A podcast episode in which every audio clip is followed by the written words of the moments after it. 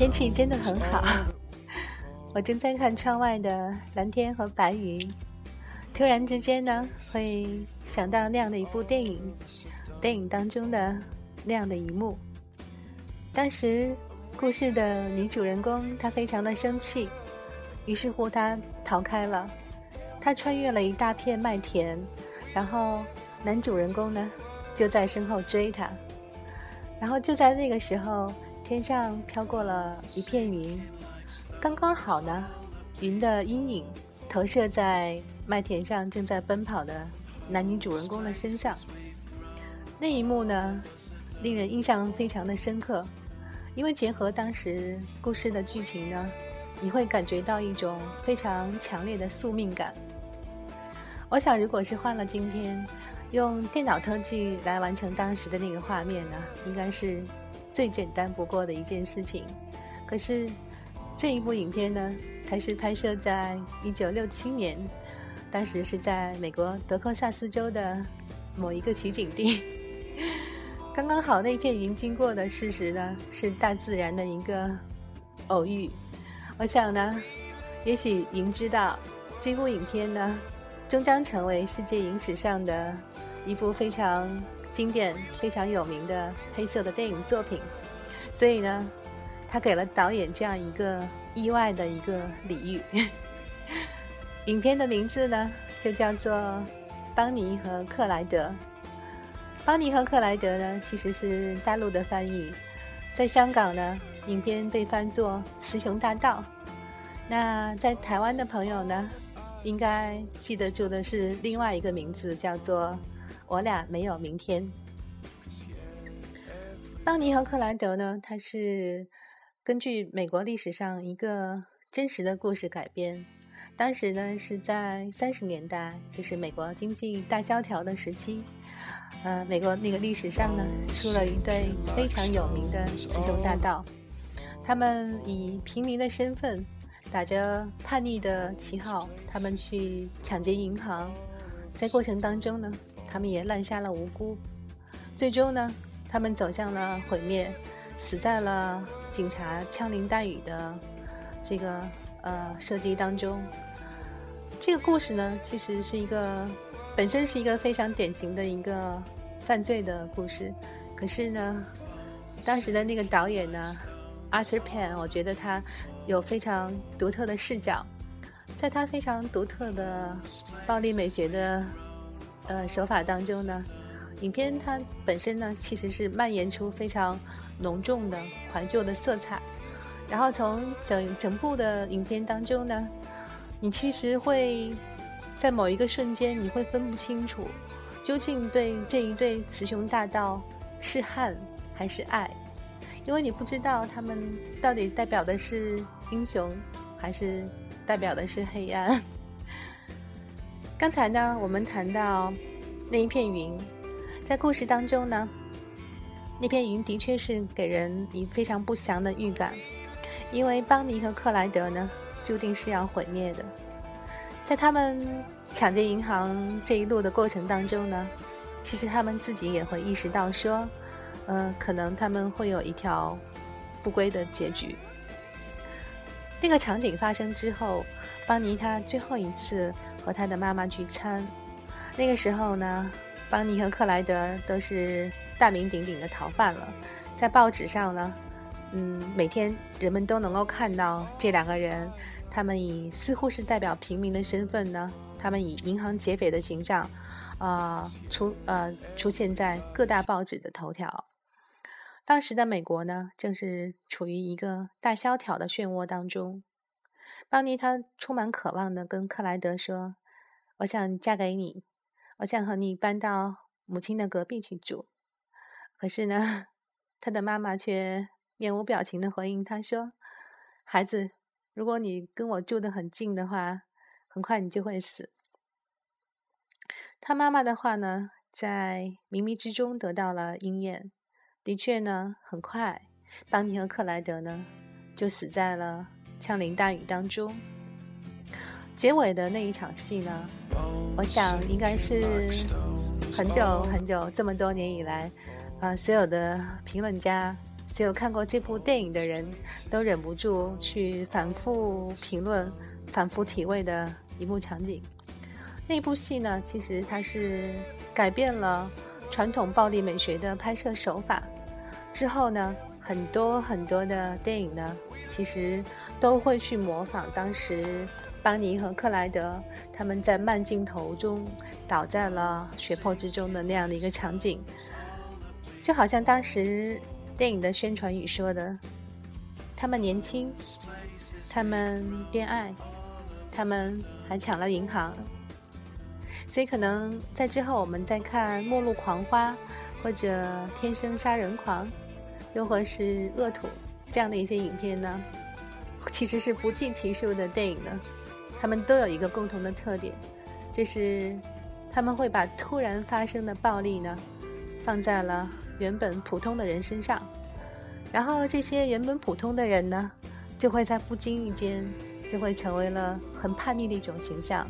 他们突破了传统，他们成为了传奇的故事。《邦尼与克莱德》呢是拍摄于一九六七年，他的出现呢被影史上的评论家，呃，被大家赞誉为是一部。第一部现代的美国影片，也就是说呢，它开创了好莱坞新浪潮时期的电影的先河。因为电影从故事上呢，的确是给观众带来了一种全新的感受。它的开篇呢，就给了观众很大的一记耳光，因为大家从来没有见过这样的东西。它继承了法国新浪潮的那种自由的调子，特别是弗朗西斯特吕弗。但是呢，它也同样和注定要毁灭的恋情是有关系的。其实呢，特里弗是最早就是可能会去接拍这个电影的导演，他非常喜欢这个剧本。虽然当时他的主人公的设定并不是现在这样的一个呃 没有性能力的一个克莱德，对，但是因为后来特里弗要去拍呃别的片子，所以呢，他就。错过了，但是呢，他把剧本呢介绍给了后面的这个制片人。说到这个制作呢，邦尼与克莱德的制作过程，其实用一句话讲是 amazing，就是非常的传奇。就是在影片最后被拍摄的情况之前呢，其实他据说是被二十多次。被不同的导演所拒绝，被不同的片商所拒绝，因为大家好像都不能认同当时影片里面的那种反传统英雄的这种基调。然后呢，据说是这个 Billy，他跪倒在当时的制片方的老板，呃，Jack 华纳的脚下，请求他说，给他这个电影的制作权。然后呢，华纳公司呢？他看了初剪的版本，依旧是不敢确定，不敢确定说，哎，能不能去拍这样的一部似乎是从道义上离经叛道的影片？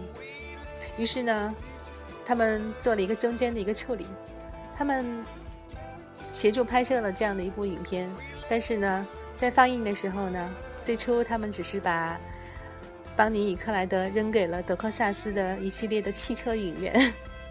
所以最开始这一部电影只能在汽车影院里面才能看到，而且很快就下线了。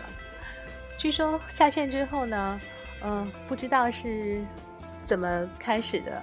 剧中的女主人公邦尼的她的衣服、她的贝雷帽，突然一下子就成为了当下时尚的一个前卫。很多的年轻人呢都在模仿邦尼的衣着打扮，而影片的主题歌呢。好像也在当时的排行榜当中也是跃居榜首。就这样呢，影片呢再度回到了公众的视线中。之后呢，影片呢又得以了上映，然后很多的很多的年轻人呢一下子就爱上了这部影片。邦尼与克莱德呢也因此有机会成为了世界影史上的一个著名的黑色的电影。在上市电影当时成功的时候呢，其实对于整个美国电影产业来讲呢，它具有非常重要的里程碑的意义。因为按照六十年代的传统呢，像 Billy 就是请求这个华纳给他们制片权的这个主演，他愿意去扮演一个既有暴力倾向，但是又有性功能障碍的主角呢。这样的演员其实是能够找到是非常不容易的，非常非常的不容易。所以也可以看得出来，这个 Billy 他也是有自己独特的这个眼光和。极大的一个勇气。呃，在影片当中呢，所有的看似不可能的碎片，都会在恰当的时机呢，得到一种完美的组合。呃，很重要的是，这个导演呢，他在整个的气氛上，他驾轻就熟，所以呢，演员和制作方呢，整体的配合应该讲是天衣无缝。于是乎呢，我们看到了一部。把传统的公路片和犯罪片融合到一起的一种新型的公路电影，而跟传统的犯罪片不同的是呢，这样的一个讲罪犯的故事，又是以一集一种喜剧的形式呈现出来的，所以呢，非常的特别。在影片开始的场景当中呢，整体的调调是非常的轻快。克莱德他想要偷邦尼母亲的车子。然后呢，被邦尼逮了个正着，于是他好像是装出一副很勇敢的样子，去玩弄他手中的枪，然后邦尼就立刻能感觉到说：“嘿，这个男人是能够解救我，能够带领我去逃离当下这个令人厌倦的德克萨斯的西部小镇。”然后就这样呢，邦尼就跟克莱德逃走了。他们就开始了他们雌雄大盗的历程，他们劫火，他们抢银行，他们还杀人，然后呢，整个过程当中呢，他们就不断的换车，所以说车子在整个这部影片当中呢，也是非常重要的一个元素。我不知道你有没有注意，就是每次他们抢完一次银行呢，都会换一辆更加高大上的车子，所以呢。整个电影呢，就充斥着汽车引擎的咆哮声。有人说呢，汽车引擎的咆哮声呢，代表了当时，呃，反传统的一种动力，一种自由的呼唤。嗯，我不知道是不是解读过度，但是呢，的确就是当邦尼和克莱德，当他们带着呃孩子般的胜利的微笑，在他们的新车上。继续前行的时候呢，您感觉到的是一种释然和轻快，而不是本该有的那种好像对这个罪犯的厌恶和恨，没有那种感觉。呃，我记得影片当中呢是有很多很多的细节，它都是能够让整个故事呢在不经意间呢大放异彩。嗯，邦尼呢他在。电影当中呢，有一个镜头，就是他写邦尼与克莱德之歌，然后他把这首歌呢，要寄给报社。他在相机镜头前呢，摆出一个嘴叼着雪茄，然后手握机枪的造型。那个造型呢，我非常非常的喜欢。然后克莱德的兄弟，呃，叫巴克，对，巴克呢是比较稳重的，那他呢可能更关心就是。抢银行的事情，而不是说他们的这个事情是不是上了头条。巴克呢爱上了布兰奇，而布兰奇和邦尼的关系呢又不是特别好。但是反过来呢，呃，克莱德和他的兄弟巴克之间呢又有非常呃血浓于水的这种兄弟情。所以呢，据说呢，当时的这四个人的关系的隐喻呢，就是说，嗯，对于男权主义者来讲呢。呃，男女关系呢，永远不可能和兄弟情和谐的同时出现在同一个时空里面。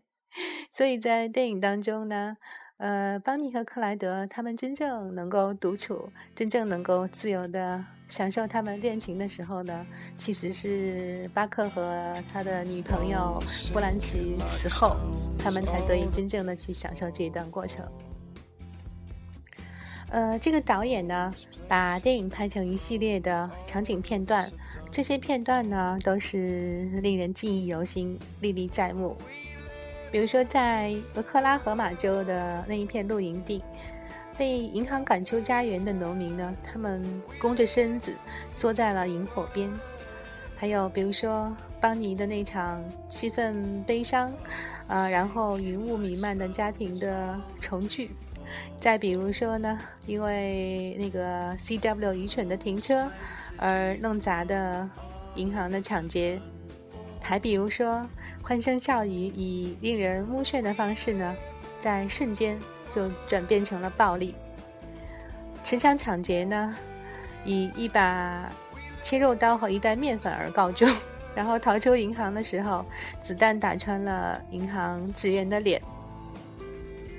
所有的这些细节呢，都会给人一种呃身临其境的感觉。然后呢，在当下的那种置身。之内的场景当中呢，你会去禁不住的去想象，如果自己在当时的那个时空当中，是不是也会做着和邦尼和克莱德同样的事情？在今天呢，其实丹尼和克莱德的创新呢，对我们今天的人来讲呢，其实已经不再是创新。就像刚才我们提到的，有太多太多的影片呢，其实都在对他进行模仿。那就好像是公民凯恩，他在一九四一年出来的时候呢，他是开创了一个新的天地。可是，在我们当下来看，现在来看呢，也就还好，好像也没有像大家传说中的那么伟大。那是因为，在他们开天辟地，呃，拍出一片天地的时候呢。后来者有太多的模仿，所以呢，你已经见怪不怪了。邦尼与克莱德呢，是我非常喜欢的一部电影。呃，不仅仅是说，因为我喜欢邦尼的扮演者，对的，他就是《唐人街》中的那个女主角的扮演者。呃，我喜欢她的贝雷帽，我喜欢穿，我喜欢她的穿衣打扮。我喜欢她和克莱德在一起说走就走的 决心和勇气，我也喜欢他叼着香烟、看着镜头、手里玩弄着手枪的俏皮的模样。呃，其实真正让我更喜欢的呢，还是他们骨子里面的那种反传统的那种叛逆的精神。呃，因为当时的美国社会，它刚好是一个经济萧条的一个大时代背景，所以呢，整个影片当中呢，充满着大家对那个时代、对那段国民体系的一种呃反思，一种隐喻，隐喻是无处不在的。嗯，今天是二零一四年的 第一天，对，因为刚才是看到了蓝天白云，所以呢。呃，临时决定给大家来聊一聊这一部《邦尼与克莱德》。那不管怎么样，希望二零一四年，无论你是身在何方，无论你是否喜欢这部影片，希望你能够有一个非常顺利、非常健康、非常平安的一年。然后最重要的呢，希望你拥有一颗和邦尼与克莱德一样。一样自由的内心，还有他们追逐自由的勇气。感谢你收听小爱聊，我是小爱，希望我们下期能够继续再见，晚安。